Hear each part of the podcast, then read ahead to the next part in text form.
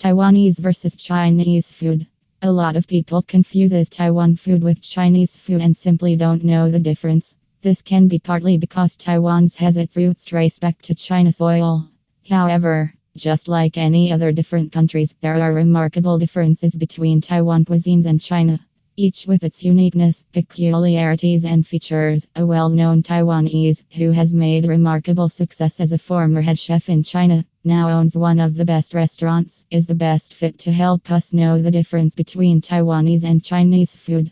Read on. The influences many of the national dishes we have today are all a product of colonialism, hegemony, and global trade. No one is an island, and this holds true when it comes to cuisine. What we call Taiwanese food today is an assemblage. The different ethical flavor becomes one to form the sweet, renowned Taiwanese meal. Ha people have a hand in Taiwanese cuisine, and many of the flavors are associated with Taiwan.